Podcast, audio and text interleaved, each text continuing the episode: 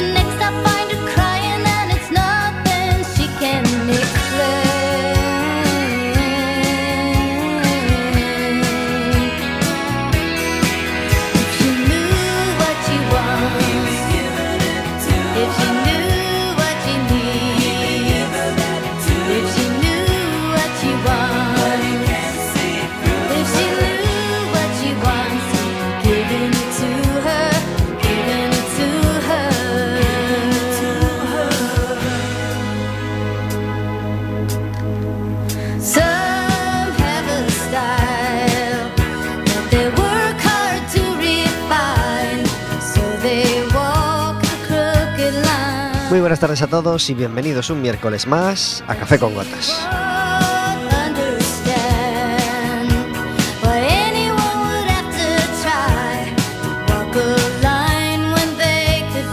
Estaremos con vosotros como todos los miércoles de 4 a 5 de la tarde en el 103.4 de Quack FM, en quackfm.org, en la aplicación móvil y como sabéis, cualquier día, a cualquier hora y cualquiera de los programas en Radioco Café con Gotas.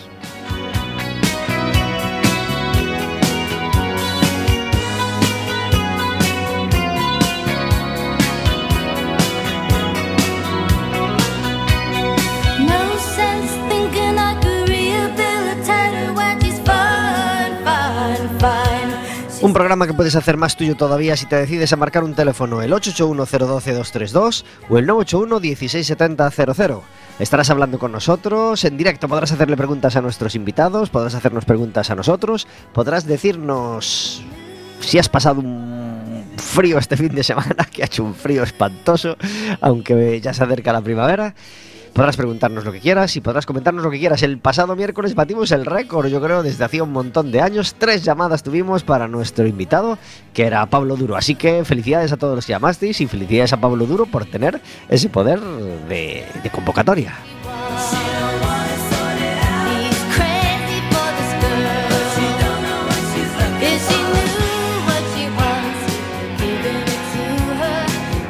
El Básquet Coruña jugó el pasado fin de semana y perdió. Esperemos que pronto podamos volver a regalar entradas para el baloncesto. Mientras seguiremos viéndolo por la tele cuando podamos y seguiremos pues, pues siguiendo sus noticias.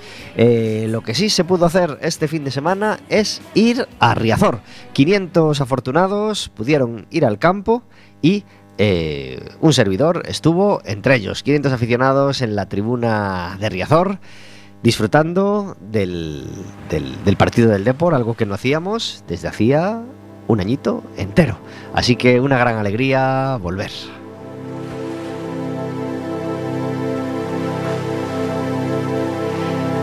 Sobre todo volver con una victoria, porque Keko Montán marcó un golito en el minuto 5 y logramos aguantarlo durante toda la durante todo el partido. Así que eh, ganamos 1-0, ganamos confianza eh, la alegría de los 500 aficionados y de todos los que lo siguen desde casa y, desde la radio, y eh, la esperanza de, ya no de quedar de terceros, que es algo que, nos queda muy difícil, pero sí, al menos, de lograr estar entre ese cuarto y sexto puesto que parece fundamental para, para no bajar dos categorías este año. Tenemos una música de fondo a nuestras palabras como todos los miércoles. Hoy uno de esos discos de la colección de, de tiempo coordinada por Andreas Pridwith, este Serenidad, que tanta falta nos hace para este miércoles lleno de noticias. Este miércoles, que creo que se han reunido, o se van a reunir, o, se, o están reunidos ya, pues el, el comité que decide, eh, bueno, no sé si lo van a decidir ya en firme, pero bueno, que van a empezar a hablar eh, de las medidas que se van a tomar esta Semana Santa, las medidas en cuanto a salir de tu provincia, salir de tu autonomía, lo que se va a poder hacer y lo que no. Como todos los miércoles, este programa es posible gracias a que está conmigo Verónica. Muy buenas tardes. Hola, buenas tardes. Gracias por estar en Café con Gotas. Encantada de estar aquí un miércoles más. ¿Te gusta la música de hoy? Ay, es muy relajante, Muy ¿no? relajante, ¿verdad? Sí, muy bien. Un día convulso de noticias, ¿eh? Pues sí. Porque, sí, sí. porque Yo no me había enterado, pero. Uf, cuánta actualidad. Pues nada, eh, ya sabréis casi todos que Iker Carbonero y Sara Casillas, no, Iker Casillas y Sara Carbonero ya han dejado de ser Brangelina como Brad Pitt y Angelina, en fin, que parece que se separan. No lo sabía. Pues nada, el único programa donde no vamos a hablar del tema, pero, pero oye, si es algo que tengáis alguna información que creáis que es relevante, entonces sí, 981-16700, pedís que os pasen con la radio y nos la contáis. Y en el- la comunidad de Madrid parece que está revuelto el ambiente político también y parece que va a haber cambios o al menos elecciones o al menos cambio de cartas, en fin, pues también escucharéis horas y horas de radio, pero nosotros tenemos que dedicarnos a otros temas porque nos gusta dedicarnos a otros temas, porque cada miércoles tenemos un invitado en nuestro programa. El pasado miércoles, que cumplíamos 25 años, que cumplía la emisora 25 años, fue el programa número 25 del año. Se me olvidó comentarlo. Este es el programa número 26 y para eso eh, hemos traído a un invitado que estuvo ya hace dos años en Café con Gotas, pero que nos encantó charlar con él y queríamos, teníamos ganas de, de volver, de volver a hacerlo y tiene muchas cosas nuevas que contar en estos dos años que han pasado. Manel, muy buenas tardes. Buenas tardes, ¿cómo Gra- estáis? Gracias por estar en Café con Gotas. Bueno, ya sabéis que es un placer para nosotros venir aquí a la radio a contaros lo que hacemos. Te escucho muy lejos, Manel. Hay me algo, más. hay algo Ahora, ¿me acercas mejor? A ver, a ver, ahora, espera. ¿Ahora mejor? Uy, Sí. faltaba Sí. darle un botón, el botón adecuado. Pues nada, aquí, encantados de estar aquí a traeros noticias. Claro que sí. Y, y nos traes un miembro del equipo, ¿verdad? Sí, traigo a Germán Ferreiro. ¿Es el alumno aventajado? En estos momentos sí, porque, bueno, pues se nos va al Mundial Cadete el año que viene. El, el mes que viene, perdón. El mes que viene. Sí, sí, está seleccionado para el Mundial Cadete y en estos momentos pues es el que ha conseguido el mejor resultado de la temporada, sin duda. Germán, muy buenas tardes. Hola, muy buenas tardes. Gracias por estar en Café con Gotas. Un placer. ¿Primera radio a la que acudes? Bueno, la supongo que la más prestigiosa. bien, bien, bien, bien salido, sí señor. Bueno, has ido a otra radio seguramente, y irás a otras muchas creo, si, si te toca ir al Mundial. Pero, pero con nosotros espero que pases un rato divertido. Bueno, no lo dudamos. Eh, ¿Desde cuándo haciendo esgrima? Yo llevo ya 10 añitos haciendo esgrima. Es un deporte que a mí me apasiona. eh, es, eh, yo de pequeño siempre pensé que, que quería luchar con espadas, porque claro, es lo, lo típico que tú dices, luchar con espadas, eso tiene que estar genial. Y ya desde el primer momento que cogí un arma en la mano, supe, supe que quería hacer esto y supe que, que era lo mío. Ajá. Eh, pronto vieron tus padres que iba en serio, ¿no? Que en este caso no eran, no eran historias de piratas, sino que tú te querías dedicar al, al- al sable Mm. en serio. Eh, ¿Qué modalidad es la que haces tú? Yo, mi arma es el floete. En la esgrima tenemos tres tipos de arma, que son espada, floete y sable. Y mi modalidad es el, el floete. Ajá. Manel, eh, situamos a la gente por si hay, hay gente todavía un poco perdida. Eh, hoy vamos a hablar de esgrima, porque Manel es el coordinador de la escuela, del, del club de esgrima Centolos. Sí, bueno, somos cuatro técnicos. En este caso estoy yo, está Jan coordinando el florete, eh, Germán es alumno de Jan, está Ruth, que ya la conocéis también, y está Dani, que lleva la parte histórica. Y bueno, ya estamos bastante, eh, en estos momentos ya estamos coordinados para, para abarcar todos los temas que podemos, incluso uno nuevo que queremos empezar este año. ¿Hay una web o algún lugar en internet donde pueda seguir informándose la gente o ir cacharreando la gente mientras nos escucha? Sí, nosotros estamos en redes, estamos en, en- en la página de internet que, de Centolos, Facebook, Instagram, Twitter. En estos momentos le damos a, a todas, claro, es, es casi obligatorio, ¿no? Si te quieres difundir, pues está en redes. y, y bueno, ya nuestros propios alumnos son los mejores difusores de la esgrima que podemos tener, ya lo veis. Tenéis una mascota o un simbolito muy, muy, muy divertido y muy bonito. ¿Quién lo hizo? Sí, un niño. ¿Un niño? Sí, es Bien. un centolo.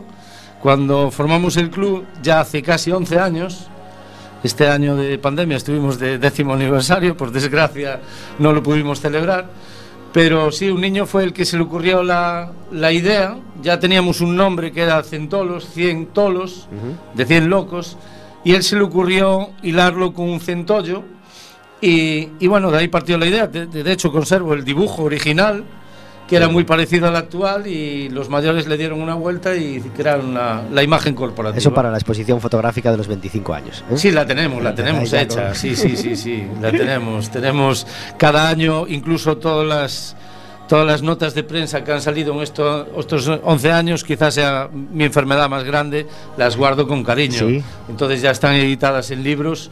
Hay cinco tomos en este Caray, momento de, o sea que la carpeta es más que gruesa. Sí, entonces. sí, sí, sí, sí. Eh, han pasado dos años desde tu última visita. ¿Qué cosas han sucedido, aparte de la pandemia, en estos dos años? Pues En muchísimas cosas, muchísimas. Eh, la falta de competiciones este año fue notable. O sea, no tuvimos muchas competiciones, pero sí es cierto que el club ha entrenado y se ha unido más que nunca. Esta situación nos ha hecho, nos ha hecho evolucionar, nos ha hecho pensar muy bien qué era lo, por dónde íbamos y a dónde queríamos llegar y hemos evolucionado muchísimo. Yo creo que los chavales han tenido muchísima suerte de, al mismo tiempo que es una desgracia, estar encerrado en casa, nosotros hemos tenido la suerte que hemos sabido aprovecharnos de esa situación para crecer. Entonces hemos tenido semanalmente dos charlas. De hecho, ahora venía con Germán hablando de ese tema porque me dijo una frase y digo, uy, esa frase es aprendida. Y sí, esa la aprendí en una de las charlas. Entonces, pues bueno, sí, hemos tenido a los mejores del mundo aquí en La Coruña, gratis, aún encima, porque la situación por las líneas de internet eh, se daba y se prestaba, entonces como lo que nos sobran es amigos por todo el mundo, pues han prestado todos a estar con nosotros y hemos tenido entrenamientos online, pero de todas las maneras, didácticas, activas y, y hemos crecido. La verdad que sí hemos crecido, hemos sentado ahora unas bases muy buenas para crecer, tenemos muchos niños pequeñitos, que serán el futuro del club. Hemos perdido a muchísimos, pero es que eso le ha ocurrido a todo el mundo. Somos conscientes de que el estado actual es bastante complicado. Hemos, pues mira, este mismo año he cambiado como nueve veces de horarios, entonces eso te mina, o sea, te mina. Pero bueno, vamos con buena actitud y hacia adelante y aquí tenemos la prueba. O sea, tenemos un mundialista por fin en La Coruña de, de Florete y eso hacía muchos años que no ocurría, muchísimos. Sí. ¿En, en ese mundial va hay alguna clasificación por edades o ya es un mundial absoluto? Es el, el Mundial Cadete, Cadete. que es sub 17 años. Yo tengo 16. Ajá. Vale, ¿y dónde se dónde se celebra? En el Cairo, en Egipto. Caray. Y tú vas a ir con él, Manel. No, Sí, no, hombre, no. sí, tienes que ir con él. Si No podemos ti el ir. Cairo te encanta. No, sí, sí, de hecho he estado, yo he estado hace dos años allí, Caray. quedé quinto del mundial y, y me encanta ese sitio y me encanta aún encima cómo organizan la competición. Él va con la selección nacional, ya hay dos técnicos designados, responsables de Florete, van dos nos encantaría ir, de hecho era algo que nos planteábamos Jan y yo, hacer una escapada y aparecer allí, pero es que nos es imposible con las clases, no podemos abandonar. Es del día 3 al 11, es una semana entera y no, no podemos escapar. ¿Hay que llevar chaqueta al Cairo? ¿Engaña? No, ¿qué ¿Refresca va? por las tardes? ¿Qué va? ¿Qué va? Se está de maravilla. Además, es la gente súper amable y todo. Yo, la verdad, cuando estuve allí hace dos años, él creo que cuando vuelva lo va a colaborar. Yo me sorprendí muchísimo con la cultura de allí, con, con el buen trato que me dieron y sobre todo en esgrima, pues el, el nivel tan bueno que mostraron de organización. Sí. Sí, yo estoy seguro que lo va a pasar. Bueno, eso va a ser, le va a quedar para toda la vida, vamos. Claro que sí. Sí. ¿Cuánta gente, cuántos españoles van? Pues españoles van tres por arma. Ajá. tres por arma y, y modalidad. O sea, van tres floretistas masculinos y tres femeninos. En algunas armas van dos, porque la federación ha considerado llevar solo a dos. En este caso, Germán le pasaba igual, no lo consideraba la federación, hemos peleado porque él se ganó la plaza y, y finalmente está seleccionado. Qué bien. Y entonces, pues bueno, estamos encantados de que tenga esa experiencia. Hablaremos después de cómo fue hacer esgrima en pandemia o en, en confinamiento. En pandemia más o menos seguimos. Eh, y una de las cosas que pasaron en pandemia y que hemos ido comentando en estos últimos programas fueron los conciertos online. Eh, los conciertos en, streaming que, empezaron a hacer los cantantes, pues sobre todo en las primeras semanas de, de pandemia y continuaron después afortunadamente. Uno que me llegó especialmente al alma fue uno que pude ver de Coti. Era sábado por la noche, él creo que entraba a las 11, de repente en mi, casa ya todo el mundo dormía, encendía el- la tablet, creo que era, y apareció Coti en una casa, en un fondo así como, como era de día, supongo que él estaba en Argentina, claro, y eh, empezó con esta canción que me gustó tanto, tanto, tanto, que, que- tuvimos uno de esos mm, brillos y uno de esos destellos de felicidad, que también los hubo en el confinamiento.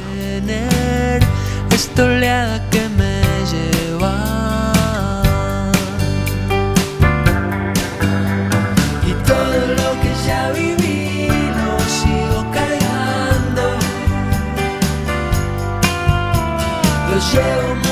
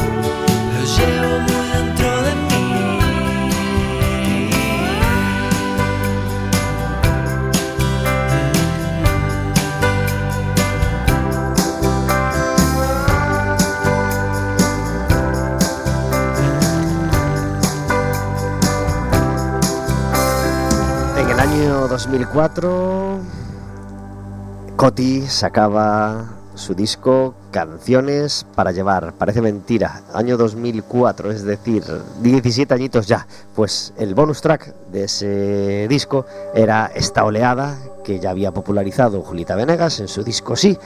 y él la metía eh, así de propinita, algo que se llevaba mucho en aquel tiempo, meter una canción de, bonus track, a veces escondida. bueno, eso más bien era unos años antes, en este caso, pues como, bueno, impresa y, y bien clara, eh, como corte número 12, bonus track, oleada, y era la canción con la que abría ese concierto y que me gustó tanto, tanto, tanto escuchar en aquel momento, ya me gustaba de antes, pero en aquel momento cobró un, un significado especial como, como esas cosas que vivimos intensamente en, en el confinamiento.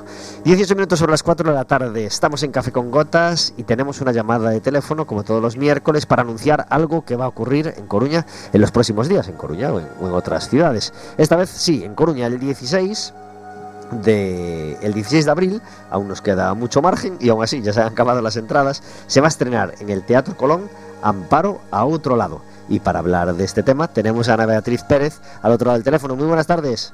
Muy buenas tardes, Pablo. Gracias por estar en Café con Gotas. a vosotros. Estamos anunciando el evento con tiempo, ¿eh? Sí, sí. Que nadie, que, que la gente igual piensa que es el 16 de marzo, no, que no, que no nos liemos. 16 de abril. De abril. Es decir, queda un mesito, un poquito más de un mesito, y, y esto es un, un viernes 16 de abril en el Teatro Colón. ¿Qué, ¿Qué ocurrirá ese viernes en el Teatro Colón? Bueno, pues eh, es la presentación eh, a público abierto eh, de forma gratuita de Amparo Otro Lado. Amparo Otro Lado es, eh, lo componen una pieza de danza contemporánea y eh, un documental que hace como una especie de, resumen y es un poco el testimonio y, presenta un poco también la historia de lo que fue la vida de las cigarreras en la ciudad de La Coruña y, bueno, es, un acercamiento ¿no? a estas mujeres que, que revolucionaron en su época pues eh, el contexto social, ¿no? Y, y bueno, luego también hay una conversa con el público al final de, de las dos presentaciones. Ah, Esto o sea, será lo que, lo que haremos, sí. ¿y la pieza de danza? La pieza de danza es lo primero. La pieza de danza abre, abre la función. Ajá. Es un solo de danza contemporánea, como te dije antes, de alrededor de 20 minutos. Y en donde, bueno, es, es un solo, lo hago yo en este caso, pero bueno, es, es una, una muestra de inspirada un poco en, el, en la protagonista de La Tribuna, la, la novela La Tribuna de Emilia Pardo Bazán, eh, en el personaje concreto de Amparo, ¿no? Esa, esa mujer que de grito en pecho, ¿no? Que puso ahí eh, toda su estirpe y su valía en, en representación de todas las cigarreras, en este caso de la, de la figura femenina, ¿no? Ujú. En su, en su época. 20 minutos de danza que recaen todos sobre ti, que toda la atención pues del sí. público sobre ti los 20 minutos, sin miedo, ¿verdad? Pues, sin miedo, sin miedo, con muchos deseos, con muchas ganas, porque me parece que, bueno, este, eh, estamos viviendo la mujer, pues, eh, ya desde hace muchos años, eh, una revolución, ¿no? En cuanto a, nuestra figura y es necesario también potenciar, seguir potenciando que nuestros derechos estén, eh, sean escuchados, ¿no? Y, creo que es un buen momento, un buen marco para esto, además del centenario de Emilia Pardo Bazán, que también nos acercamos un poco a su narrativa y a su historia. Y, y bueno, pues muy contenta con poder presentar esta pieza en el Teatro Colón, eh, como ya te dije antes, entradas agotadas, pero bueno, con la posibilidad de que puedan abrirse con las, todas las medidas de seguridad, ¿no? De que puedan abrirse a lo mejor algunas más. eh, de cara todavía faltan casi dos meses, bueno, y, y esperemos que sí, que podamos contar con que con un poco más de aforo para que la gente no se lo pierda. Si en ese momento tenemos mm, unas restricciones menores, ¿no? Y puede entrar más gente, pues igual se Sí, pueden poner más entradas a la exactamente. ¿Y cómo fue el, el- el- la- el- el rodaje de este documental? ¿Por, qué, por- qué- fuerza te inspiró a, adentrarte en este tema de las cigarreras y Emilia Pardo Bazán? Pues mira, eh, primero fue el solo de danza contemporánea, que fue una propuesta mm, que se me hace desde, desde el equipo de Arte Estudios y Culturales, que es con, que trabajo, y, un poco para, después del confinamiento, un poco para dinamizar esto, bueno, dinamizar y hacía falta también dar a conocer qué, qué había pasado en la época, un poco acercándonos a la, a la antigua fábrica de tabacos. Eh, y dije, bueno, ¿por qué no? Estamos en verano, recién salidos de confinamiento, con ganas de, muchas ganas de hacer.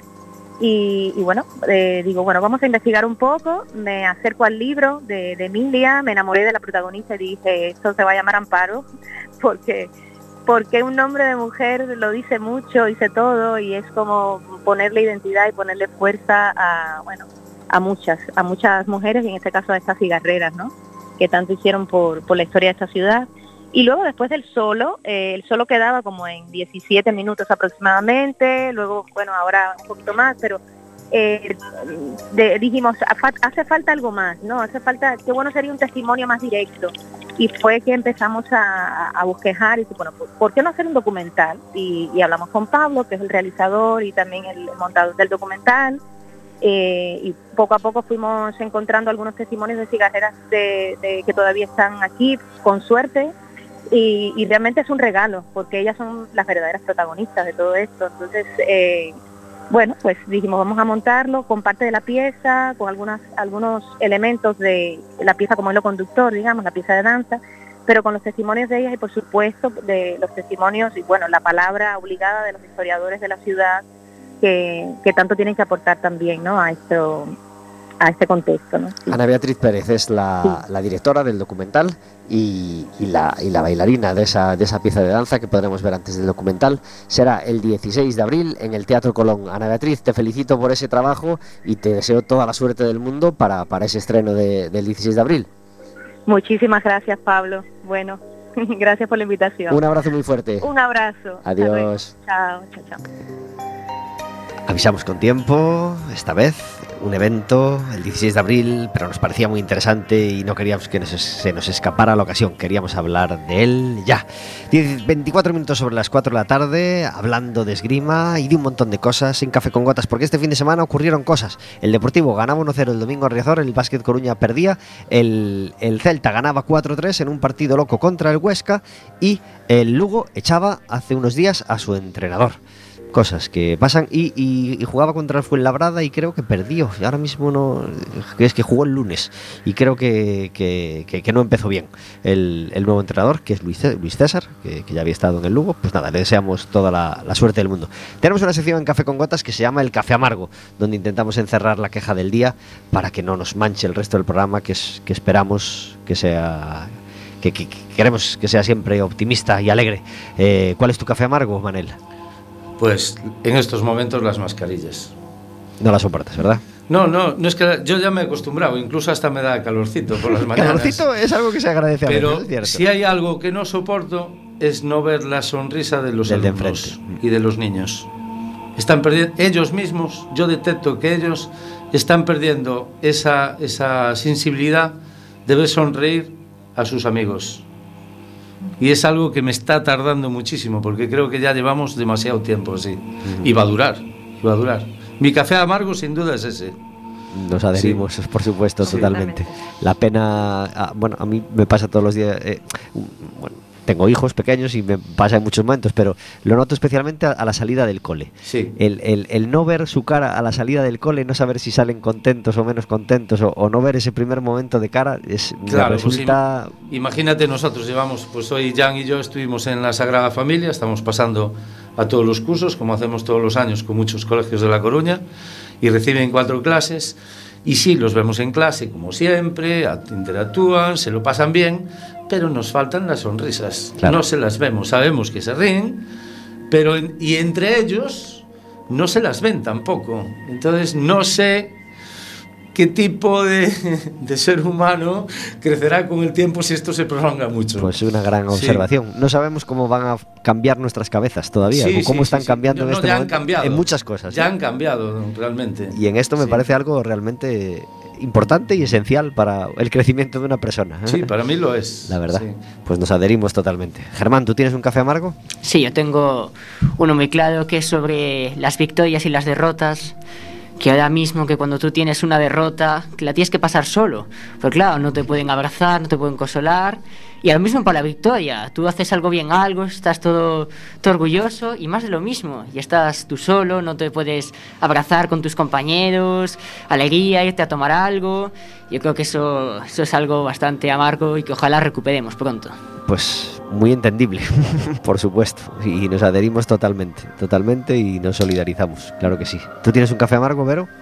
Mi café amargo, eh, creo que ya lo he comentado alguna vez, pero va por la gente que usa el claxon eh, excesivamente. Bueno, excesivamente yo creo que no debería usarse el claxon, excepto en situaciones muy, muy, muy puntuales, pues que para advertir de un peligro, para advertir de, un- de, de una situación, eso, pues que si no te das cuenta o lo que sea. Pero creo que la gente utiliza el claxon para absolutamente todo. Eh, y, y y yo soy una persona que, que- que cuando escucho un claxon me, me asusto. Y te Es- bloqueas, Claro, y es no, peor todavía. No, me asusto en el sentido de ¿qué hice? ¿Qué, qué pasa? ¿Qué, qué, qué, qué, qué no estoy viendo? ¿Qué peligro no estoy viendo? ¿Y de qué me están avisando? Y a lo mejor ni siquiera me pitan a mí. Es decir, a lo mejor están saludando al chico de enfrente que es su vecino o su amigo o lo que sea. Pero a mí me pone en tensión. ¿Sabes? Entonces, eh, yo creo que deberíamos no usar nunca el claxon, excepto en momentos muy puntuales. Que el de adelante tarda en arrancar en el, en el semáforo. No le pites. Ya se dará cuenta. Avisar de un peligro solamente, ¿no? Claro.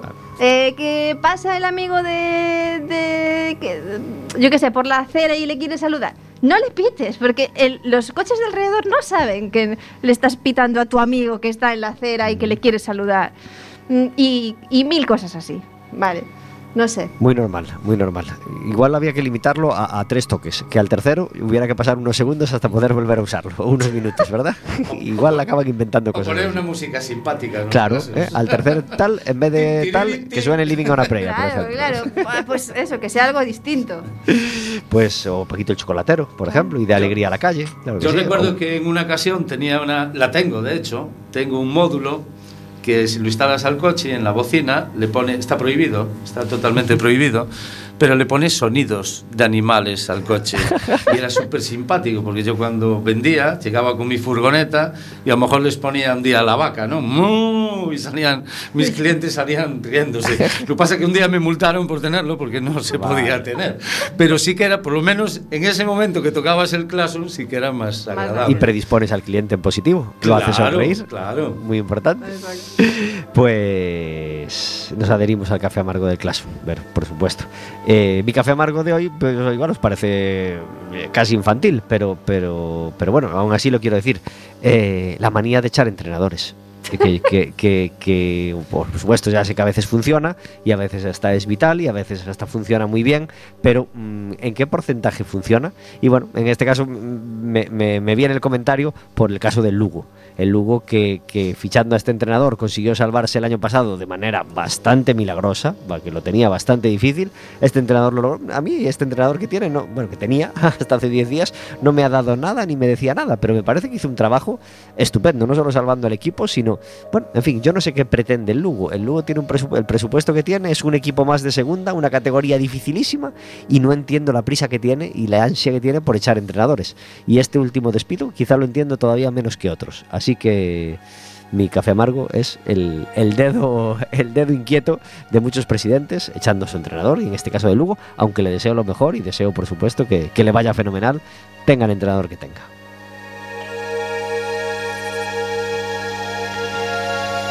31 minutos sobre las 4 de la tarde. Este fin de semana fue el- la entrega de los premios Goya, la gala de los Goya que, que seguimos siempre en Café con Gotas. ¿Tú la viste, Manel? No, la verdad que no. ¿Y tú, Germán?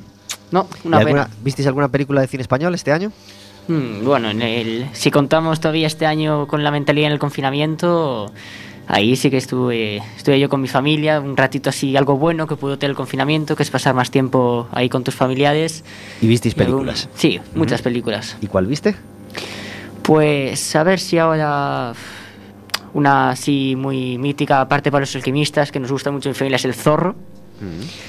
Y también, yo que cualquier comedia de estas españolas siempre está, siempre está muy bien.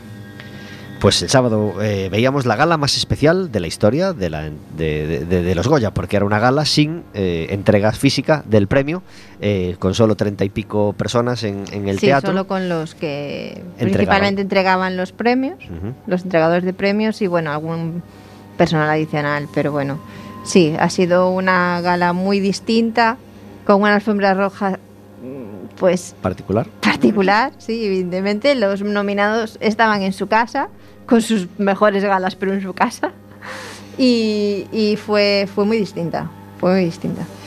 Llama la atención los cinco premios que se llevó Aquelarre, una película que prácticamente nadie conocía, mm, como leí en, en una crítica posterior, la cuota del cine vasco. que, Sí, porque Anne también es, es Sí. vasca, ¿no? Sí, tenía cinco Ujú. nominaciones y se llevó tres premios. Aquelarre tenía nueve nominaciones y se, Se llevó cinco. premios. Ujú. Como, como sabréis ya casi todos, la, la gran triunfadora fue Las Niñas, eh, que se llevó mejor película y mejor dirección novel. Y, eh, y premios en total. Cuatro. Cuatro premios. Cuatro premios. Y eh, superada por Aquelarre, que se llevó cinco premios, pero bueno, la mayor parte de ellos. mm, técnicos. La gallina turuleca, como ya comentamos, se llevó el premio Goya sin competir con nadie, aunque como muy bien dijo el que entregó el premio, Hmm. eh, que, que pensemos en cuántas barreras y cuántas cosas ha superado esa película para lograr salir, así que eso ya es competir con, con mucha gente. Y eh, Y Adu. Y Adu. Con cuatro galardones. Exactamente. Eh, una gala diferente. eh, con solo un problema técnico, un problema muy sencillo, que fue que Fernando Trueba no le dio al botón de, de abrir el micrófono. Sí, sí, sí. Además, con un momento, porque eh, lo recibía también el- el- el- su compañero semidirectora en, en Cuba, creo, bueno, en América, no, no sé en qué país, eh, y, le- y- y- y como le diría cualquiera, eh, Fernando, tienes el micro apagado. Así, te con toda naturalidad, como, como ocurre todos los días en cualquier reunión de, de Zoom, en la que uno habla con el micro apagado. Eh, en fin, una gala muy bien resuelta, en mi opinión, eh, muy singular, obviamente, con las limitaciones que el, que el Zoom tiene y que, bueno, que las circunstancias tiene, pero mm, parece que, que gustó bastante en general, aunque a Vero no le, no le Yo creo convenció. que lo que lo que gustó fue, eh, pues por ejemplo, las reacciones de los nominados, de los ganadores, perdón, en su casa, pues disfrutando del premio, rodeado de los suyos, la alegría, la espontaneidad de, de- los agradecimientos, pues eso, desde, desde sus lugares, bueno, pues de eso, desde su casa o donde estuvieran. Eh, creo que fue lo que más frescura le dio, a- le dio a la gala y lo que más gustó. Por el resto a mí, el resto de la gala me pareció un poco aséptica, no, no, no sé... Claro, no había secciones de humor, por ejemplo, no había gags, entonces Claro, bueno, no, tiene esa limitación, pero Tampoco había casi actuaciones, es decir, a mí la que más me gustó fue la, la de los bailarines previos a la, entre- a la entrega del Goya de Honor a Ángela Molina, Ujú. que por ejemplo fue muy bonito, que eran unos bailarines con Sí. unos eh, Abanicos. abanicos rojos, pues me pareció muy bonito. Pero el resto de la gala me pareció eso, muy aséptica en el sentido de que salen cuatro, tres, dos personas que dicen los nominados son y el ganador es. Y, y ya está. Como sabéis, como mínimo una vez al año tenemos a Javier Trigales con nosotros, crítico de cine y profesor de cine. Eh, a veces lo tenemos post-Goya y pre-Oscars, a veces lo dejamos para después de los Oscars. Bueno, pues este año hemos acordado con él dejarlo para después de los Oscars, así que ver, ese día hablaremos un poquito más del cine español de este año, también del cine global o norteamericano sobre todo, eh, post- post-Oscars y, pronto os anunciaremos que, qué miércoles podremos, podremos estar con él. Eh, Hubo películas en el confinamiento, hubo tiempo con la familia. ¿Y, y- y- cómo fue el tiempo de entrenar en confinamiento? ¿Cómo resolvisteis la situación? ¿Alguna pantalla rota por un golpe de florete mal medido? No, sinceramente, eh, la verdad que rápidamente nos dimos cuenta que teníamos que cambiar de estrategia. Empezamos con vídeos, grabábamos Jan y yo en la sala de esgrima de la Casa del Agua, nos íbamos allí a grabar los vídeos que podíamos para enviarles a ellos y que hicieran los entrenamientos, pero en cuestión de tres días nos dimos cuenta que eso no iba a funcionar. Y descubrimos, como muchas otras personas, que existía el Zoom o El estas Jitsi, aplicaciones. El- Entonces, inmediatamente, pues, eh, nos pu- pues, lo que hace un deportista. Mira las herramientas que tiene y lo que puede hacer con ellas. Y entonces establecimos unos horarios de entrenamiento diarios, en los cuales todos podían entrenar todos los días, teníamos unas horas fijas y unos entrenamientos a, a- a mayores de jornadas didácticas, de charlas con campeones, de todo tipo, dos días a la semana. Teníamos visitas de estrellas, de la esgrima y del deporte en general, que les hablaban y les contaban cómo eran las experiencias que habían tenido, os lo puede contar Germán, y charlas didácticas, charlas en las que les hablábamos pues, de, de cómo, cómo es la psicología de un deportista cuando va a la competición, cómo tienes que actuar, entrenamientos específicos en ese aspecto. Eh, creo que cuidamos bastante todos los aspectos del deporte que normalmente no podemos cuidar. En ese aspecto yo me siento súper gratificado porque muchas cosas que yo quería haber hecho y el equipo quería haber hecho y no podemos porque no tenemos medios económicos, descubrimos que en esa situación sí lo podíamos hacer. Y de hecho, a nosotros se añadieron equipos de España, equipos de Sudamérica, se añadió mucha gente que ahora está entrenando en otras plataformas y aprendimos todos juntos un poquito. Pero, por ejemplo, la sala de esgrima de Burgos actuó con nosotros todos los días, entrenaban con nosotros todos los días y empezaron a traer gente de Sudamérica, que nosotros no, no- no estábamos mucho por la labor, porque más que nada por, por atender a los nuestros. Es que hubo un momento que en Zoom teníamos tres pantallas de, de chavales entrenando y no dábamos mirado a todas las pantallas. Claro. Entonces nos sentíamos un poquito, pero hemos hecho de todo, baile, ¿verdad? Sí, sí. Yo no sé si me olvido algo, pero yo creo que es- teníamos las 12 horas del día para pensar qué hacer. Qué bien. Y, Entonces, Mm. Y llega septiembre y cómo afrontáis la nueva temporada.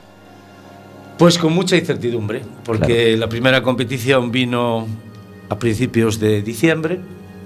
Hasta diciembre no tuvimos competiciones. Eh, solo pudimos celebrar una. No tuvimos competiciones. Los chavales entrenaron como jabatos. Si hubiéramos tenido competiciones en septiembre, lo, lo hubiéramos petado. ¿Pero pudisteis volver al, al formato presencial en septiembre? Sí, sí, sí, Sí. sí, sí, sí, sí, a entrenar sí. Ya, ya en verano, ya en verano en la Casa del Agua ya, ya entrenamos. Y, y estaban súper preparados. Ajá. Estaban preparados mentalmente, físicamente, estaban genial. Lo que pasa que la falta de competición también te quita el aliciente y eso nos perjudicó muchísimo. Y además nos cogió muy mal momento porque realmente las competiciones aún empiezan ahora. Y, y hemos estado confinados, pues otra vez, otros 15 días, por unos positivos que aparecieron en el club. Y entonces el grupo de entreno lo hemos confinado a todo. Y además llevamos tres meses parados porque la instalación de la Casa del Agua tuvo que cerrar por una denuncia de otro club de esgrima que denunció que no había buen, buena buen- Ventilación. buena ventilación y el ayuntamiento se vio forzado a cerrar la instalación. Entonces nos hemos quedado tres meses, tanto el Club Esgrima Coruña como, como nosotros, como la Escuela Galega de Esgrima, que fueron los que pusieron la denuncia, sin poder entrenar. Entonces estamos entrenando por donde podemos, entre pues el Colegio Zaleta que nos dejó meter alguno, la Sala Oleiros que nos dejó meter alguno más en el pabellón descubierto, incluso entrenamientos que hemos hecho en la playa, pues hemos sobrevivido y en casa, y en casa de nuevo. Entonces, ahora la casa ya la tenemos como algo normal. y de hecho, de hecho yo creo que una vez a la semana pues tendremos tendremos algún tipo de trabajo desde casa. Para aprovechar Sí. la- la- las ventajas de, de ese Sí. formato, que también las tiene, por supuesto. Sí. Estamos hoy celebrando la música de Coti. Y ayer celebrábamos el cumpleaños de Ismael Serrano. Así que otro día, a lo mejor usamos la excusa del cumpleaños de Ismael Serrano para celebrar su música, pero hoy que queríamos celebrar la de Coti, pues aprovechamos y celebramos una canción de Coti con Ismael Serrano. Este corte número 12, también salida de ese, de ese Canciones para llevar, la, la- la cantaba también en el concierto posterior, en el Esta Mañana y otros cuentos, el, el disco que consagró totalmente ya a Coti. Y de ahí escuchamos estas nueces con Ismael Serrano. Flores en el pelo y la sonrisa, comiéndole la cara en el vagón. Cuántos días, cuántos meses, cuántos años, esperando que la vida lave todo el desengaño. ¿Cuántos días, cuántas nueces, 20 años separados no lograron apagar ese amor, ese amor?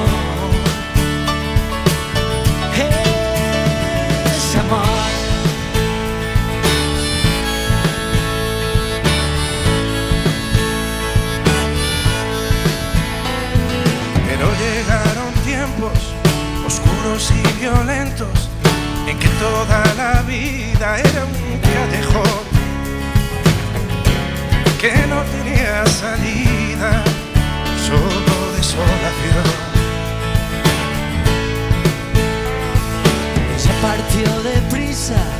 voló como una brisa, huyendo de esos días y él no comprendió.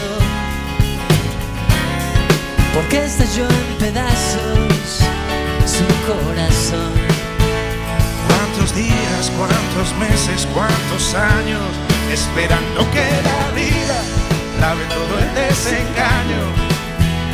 Cuántos días, cuántas nueces, 20 años, separados no lograron apagar ese amor, Ese amor. Pero un día se encontraron como trenes de ida y vuelta en el andén. Se abrazaron, se besaron y todo empezó de nuevo otra días, cuántos meses, cuántos años esperando que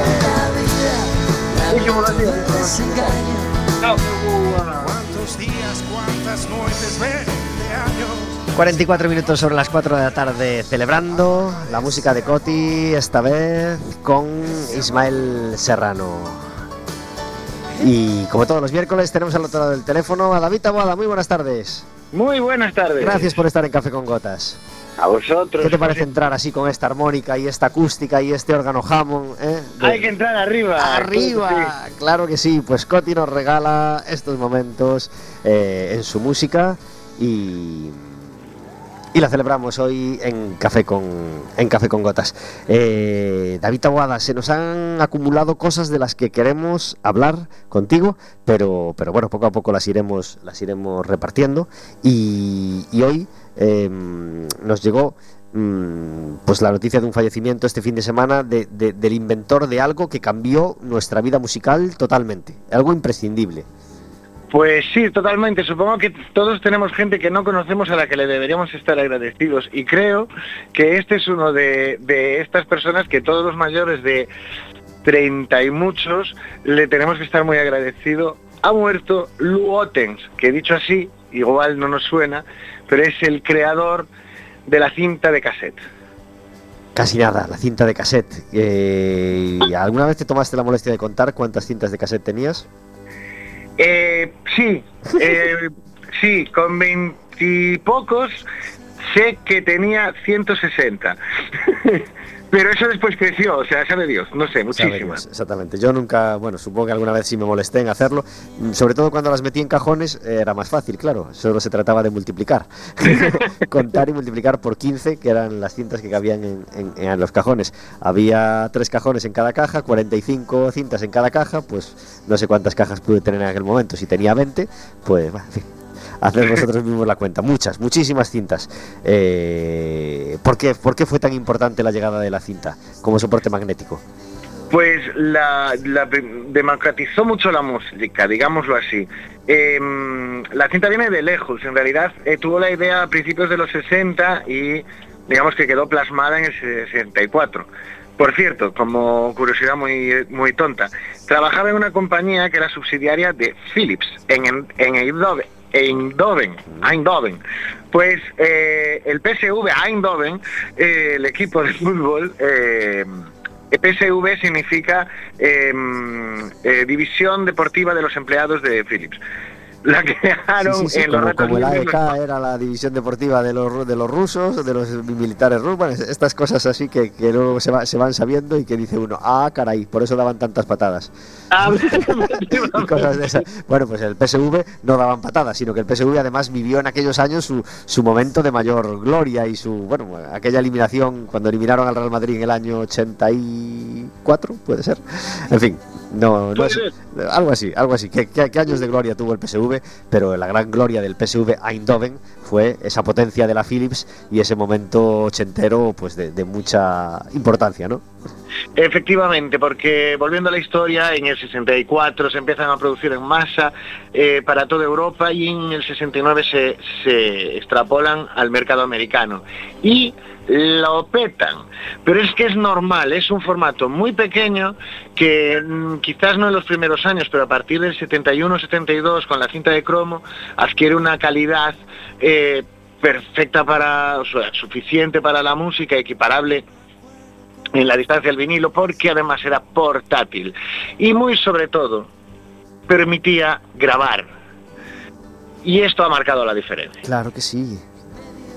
Todos hemos tenido esa doble pletina, ese, ese grabador de cintas en la cadena para grabar los vinilos, para podernoslos llevar en el Wallman.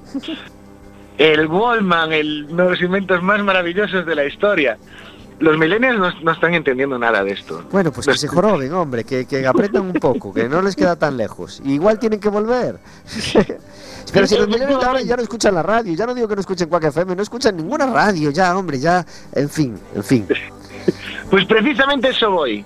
¿Por qué ha sido importante la cinta? Y esta es la, reflexión guay que quería traer hoy. Eh, la cinta es- ah, creo que ha sido muy importante porque precisamente se podía grabar y se podía llevar a cualquier lado y te podías llevar varias y cabían en un Wallman que podías ir escuchando por la calle por primera vez, escuchar música fuera de una sala en la que hubiera un equipo de música.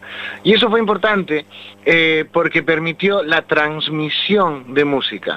Porque tú podías copiar la cinta de tu hermano, de tu tío, de tu primo. Fue la forma en la que el rock y el punk entraron del otro lado del telón. Es la forma en la que la música modernizó la India, por ejemplo, o China. Es la forma en la que Japón se metió en, en la cultura occidental, etcétera, etcétera. Pero sobre todo es la forma en la que intergeneracionalmente los hermanos mayores le han pasado la música a sus hermanos pequeños. Y ¿dónde está la reflexión? En que hoy técnicamente es más fácil, hoy no necesitamos copiar cintas porque está todo en internet, pero falta esa comunicación. Yo puedo acceder a todo, pero no sé de dónde viene.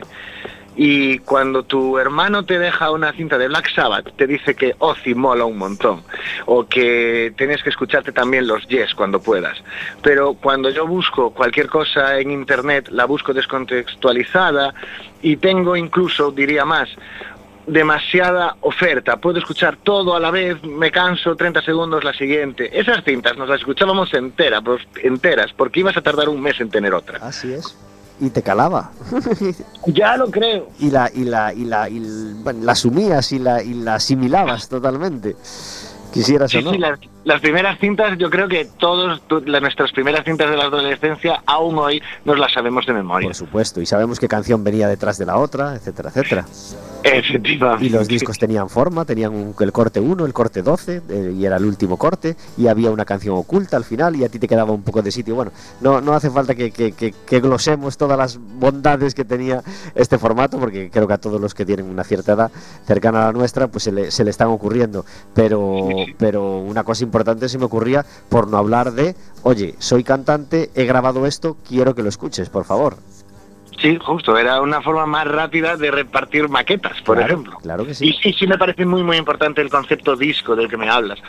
No eran canciones sueltas, era un disco. Y detrás de esta venía esta otra. Y era importante que fuera esa y no otra. ¿Tú, sa- tú sabes que cuando yo empecé a cantar hubo una cinta mía que llegó a un señor dirigente de la Philips. Ahí sí, de la Philips, Sí, precisamente. Sí, sí, sí, de la omni enorme Philips, sí. Por supuesto dijo que, que ya sí eso, pues eso. ¿no? Pero bueno, pero yo tenía un enchufe en aquel momento, ¿eh? Y sé que la escuchó allí un señor y bueno, vino a decir algo así. En fin, a saber lo que dijo y a saber cómo me lo endulzaron a mí.